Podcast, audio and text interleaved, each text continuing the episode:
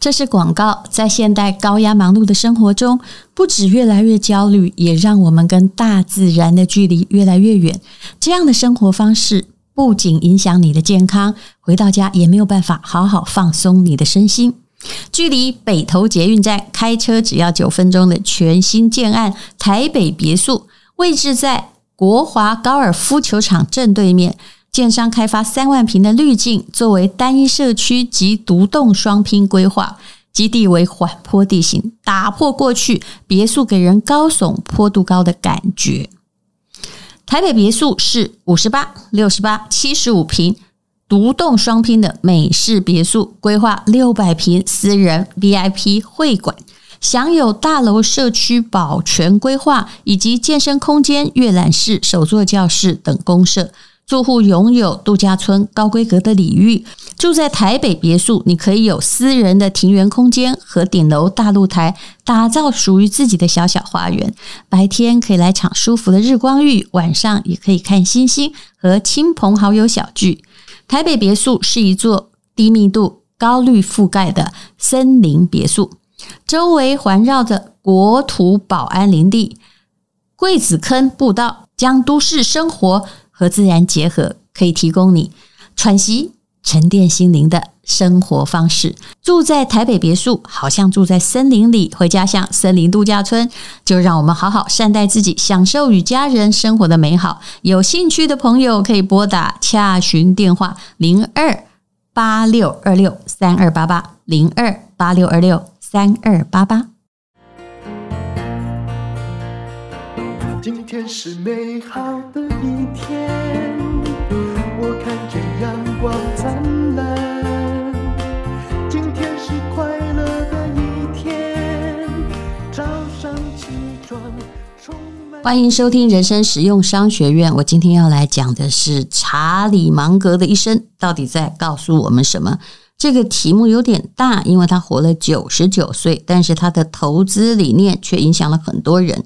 而事实上，我看你一下，早些相信查理芒格的人，基本上啊，也都是富翁了，而且过着那种闲闲没事干啊，每年都有钱掉下来的生活。所以，重点不在于你有多聪明，而是你的投资理念对不对？巴菲特也说，如果没有查理芒格，查理芒格是一个很聪明的人，背后有一些逻辑系统在支撑，没有他的灵感、智慧和参与，伯克夏不会到达。今天的地位啊，那么其实呢，大概明年的一月一号就是查理芒格的一百岁生日。不过活到整数好像也没有什么太大意义，活得有意义比较有意义，对不对？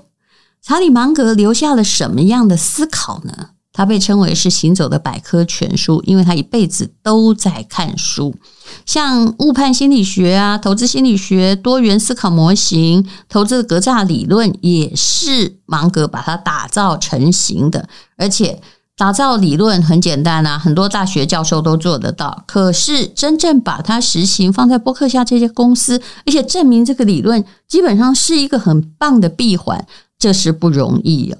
我曾经说过，我后来已经自己不打算努力了。我买买了这个播客下，我相信呢，如果你可以买两张播客下，你人生应该可以养老。因为巴菲特说，你不用担心老爷子会挂点，因为他说，如果他怎样的话，他们公司百分之九十的股票会去买 S M P 五百了哈，那个现金啊，其实这样子就会有固定，就是你要跟这世界就一起进展嘛，一起做长期的主义的前进。哦，那这样世界因为经济发展不会有退路，有退路人类也差不多了。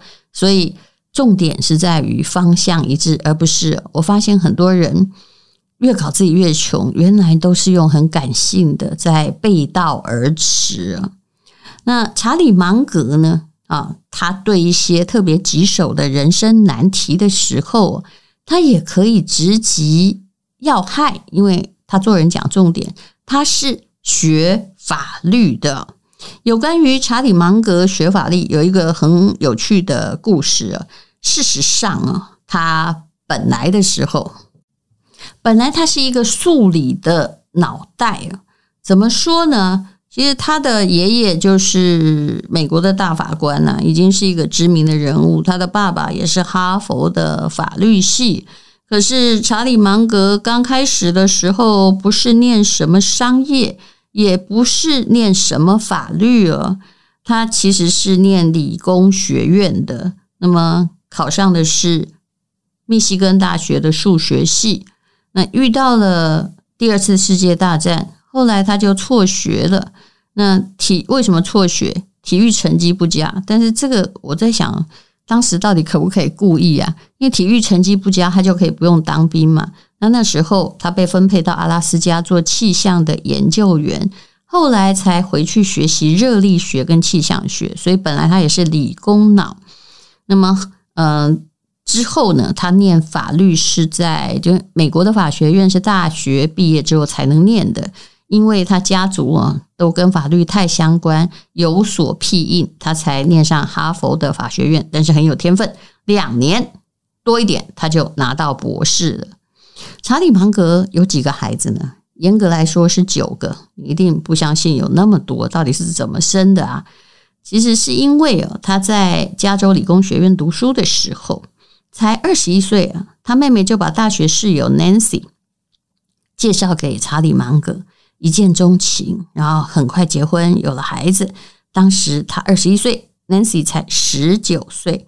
那么，呃，后来呢，状况就变得非常非常不好。虽然查理芒格进入了加州法院，变成律师，年薪在当时也不错，可以养活一家子，也有了房子了啊。如果不是婚姻失败，可能查理芒格的人生就会幸福到这样就结束也没关系哈，就不必往前发展。不过他们两个人的感情，就是天雷勾动地火之后就越来越不和，两个人常吵架，甚至连查理芒格看起来这么冷静的人都还会动手哦。那后来他们两个的女儿就回忆说：“哎呀，世界上没有比我爸跟我妈更不合拍的夫妻了。”离婚的时候，查理芒格是净身出户的。我还蛮欣赏净身出户的男人，因为他对自己有自信，觉得反正我可以从头赚起。他把房子也都留给了自己的太太，而且他还把小孩带走呢。总共他生了三个啦，一个儿子，两个女儿。那离婚一年之后，芒格八岁大的儿子 Teddy 就被诊断有白血病，芒格一个人负担照顾，也负担医疗费用，坚持了一年。孩子还是过世了，朋友还记得那个景象。他说，芒格抱着瘦小的奄奄一息的儿子，就在那个街道往前跑啊，跑去带去看医生，一边走一边哭。那么，可是这中年丧子没有压倒他，为什么？哎呀，还好的孩子在患病的时间，他也认识了一个新女朋友，也叫 Nancy，他就是喜欢 Nancy。那这个 Nancy 是一个离婚的太太。带着两个孩子，后来他们就住在一起了。你知道这样有多少个吗？也就是说，嗯、你加我加上我的两个孩子，哦，我的三个孩子哈，其中后来有个过世了，还有你本来两个孩子加下来就五个孩子哈，一结婚就是七口之家。这段感情就维持了五十五年。你说人跟人合不合，是不是差很多啊？两个人又生了四个孩子，哇！所以他总共呢有九个孩子，最大跟最小相差二十岁。芒格如果是九十九岁，他过世的时候，他的老大也七十九了，然后最小的也五十九了啊。那后来呢，芒格就是在要帮父亲。办葬礼的时候回乡，认识了一个叫做巴菲特的男人，然后两个人是属于互补型的存在啊。巴菲特是一个谈笑风生的人，但是遇到芒格之后，哦就是会静静的听他说话，因为芒格非常有智慧。一直要过了好几年，芒格才舍得辞掉他的律师工作。然后去跟巴菲特一起运作公司，不过芒格也帮巴菲特蛮多忙的。他正打官司一定都是要有钱的客户才能打嘛，至少在美国。于是呢，只要有钱的客户要理财，他就介绍给巴菲特。那两个人啊，照你所知的，他们啊收购了一个叫做蓝筹印花公司。那个印花就是很像 coupon 那样子的意思了。那蓝筹印花就是把 coupon 卖给商家，然后商家根据消费金额啊，把 coupon 给消费者，就是酬宾计划嘛。其实这看起来好像是，如果现在做是一定会失败的。等消费者凑集一定数量，就会来换礼物。不过你应该知道，这是有时间差的。拿那个小票 coupon 给商家，商家哎，这个消费者来换就要囤一定的数量嘛，哈，那可能。没有来换呐，也可能一年才来换呐，也可能不小心啊就把这些 coupon 就是丢掉了。所以呢，为什么他们要买蓝筹印花？因为它里面有一大笔预备金，有一个多亿美金。那谁买下这家公司，是不是可以用这笔钱呢？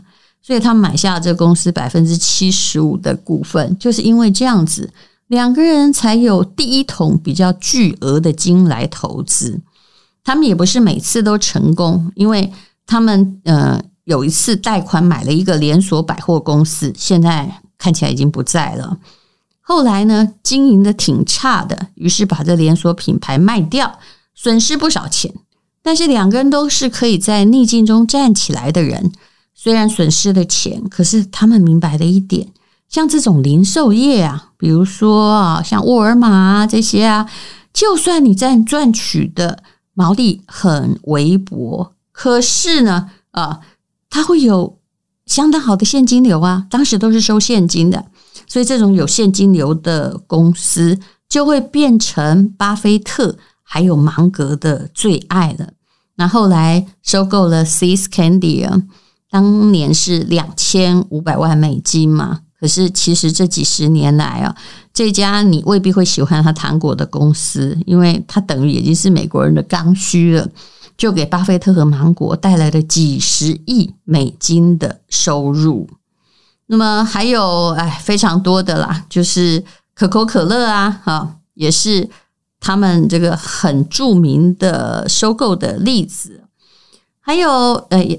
谈到比较新的，也就是说，像比亚迪好了，中国的比亚迪，你知道巴菲特赚了多少钱吗？还有芒格，其实那是二零零八年呢，这当时吓了大家一跳，说啊，你怎么不是都只投资美国，相信美国吗？怎么投资了一家中国的公司？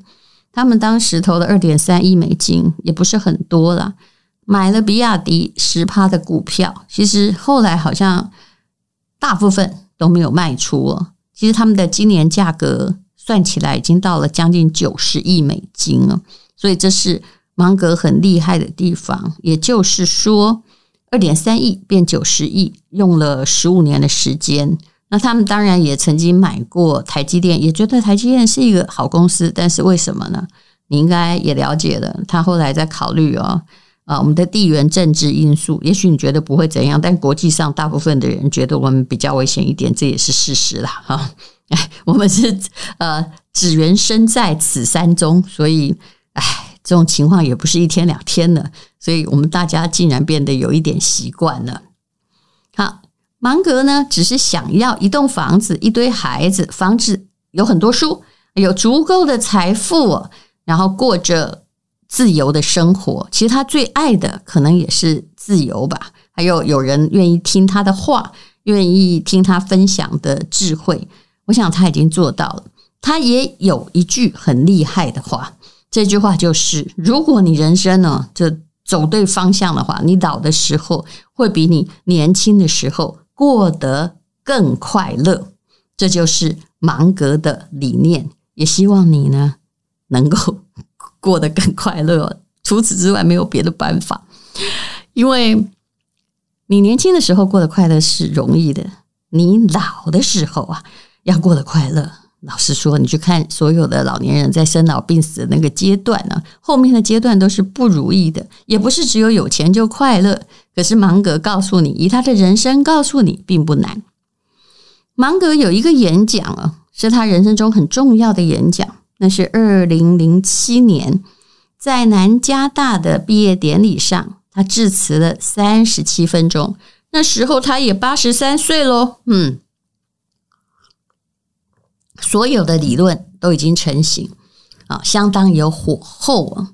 那么这个演讲的结尾，芒格还说了一句意味深长的结论说：“我的剑将传给能够挥舞它的人，有没有一种时钟剑的感觉啊？嗯，那你是不是可以挥舞它的人呢？他没有说传给一个人，也许我们每个人都可以接到哦。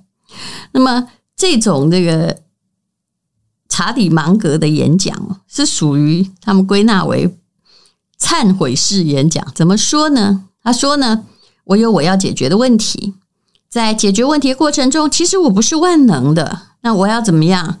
哎呀，如果我早知道什么就好了嘛。那早知道什么就好。他在告诉这些年轻的学生，我八十三岁啊，如果我知道更加努力的学习，我要改变，我要进步哦。那那也许就更好。那这个进步不是一直跟外在的世界扩张，而是向内的充实自我。这句话跟他自己讲过的一句名言是相符的。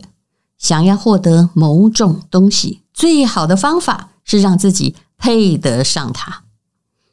配得上他很重要，而不是让他来看不起你。他看不起你，是因为你配不上他，是吧？啊，其实这是一个行动的策略。不管发生了什么事情，你的精进是不可以停止的。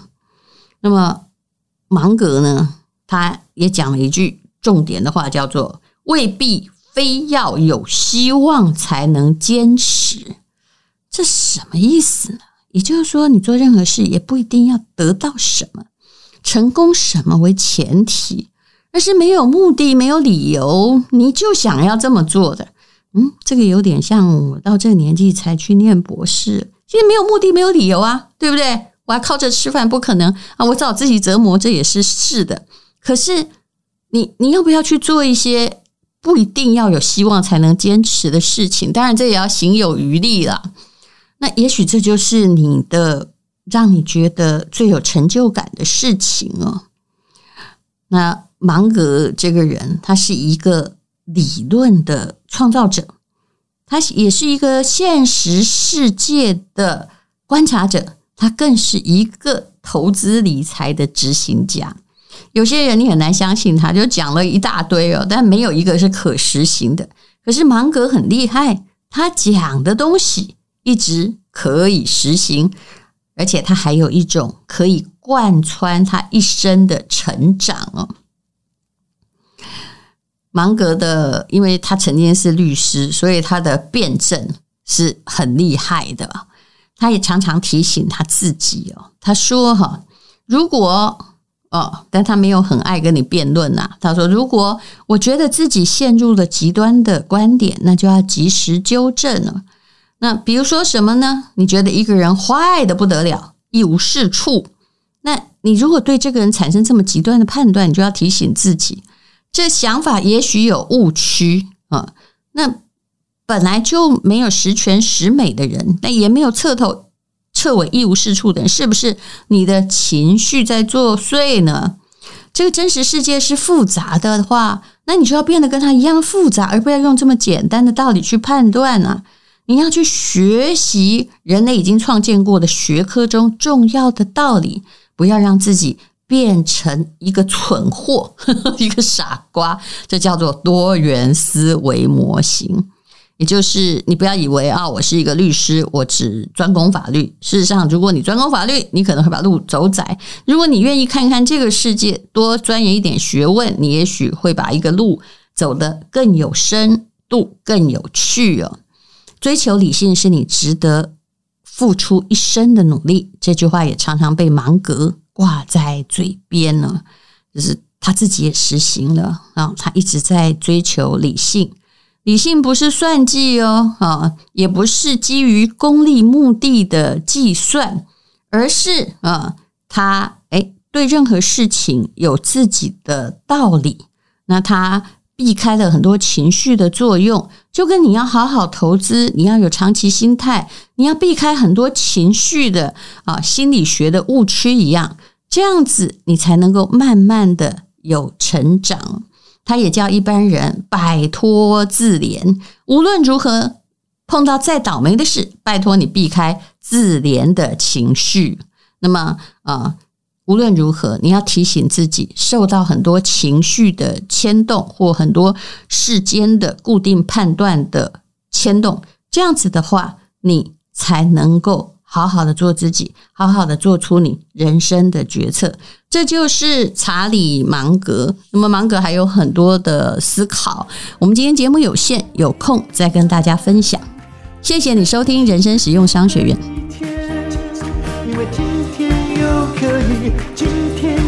因